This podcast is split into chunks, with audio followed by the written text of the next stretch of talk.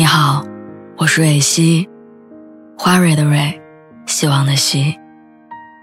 今天你还好吗？你可以在微信公众号和微博中搜索“蕊希”，每天晚上我都会用一段声音陪你入睡。听完今天的故事，祝你晚安，做个好梦。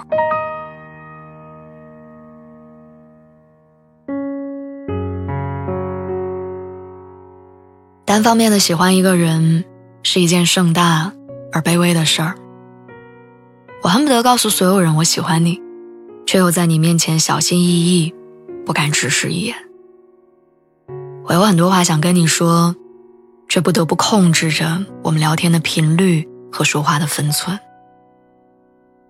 我像个偷窥狂一样的查遍了你所有的社交网络，记住了你桃子过敏、爱喝清酒，背得出你的生日。却没有合适的身份，大方的跟你说生日快乐。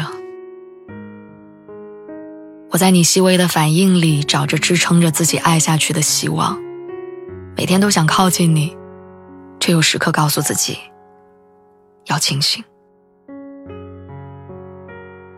单方面喜欢一个人真的很辛苦，想你的时候不能联系，伤心的时候不能让你安慰。想说喜欢你，又怕最后变得尴尬，什么都不表示，又怕你不能领会我的心意。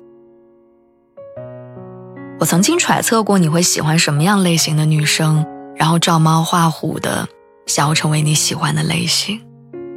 我曾经偷偷给我们的星座配对，因为得了高分，洋洋得意，安慰自己，就算我们不能在一起，也是天生一对。我曾经百度过你的名字，曾在微博上几百个相同的昵称里想要找到你。我听过你分享的歌单，去过你去过的餐厅，买你喜欢的服装品牌。我想拉近跟你之间的距离，哪怕这一切到头来都徒劳无功。我曾经在梦里问过你，你能不能试着喜欢我？其实我还挺好的。我也曾经在喝醉酒的时候跟朋友哭过，一边哭，一边一直重复你的名字。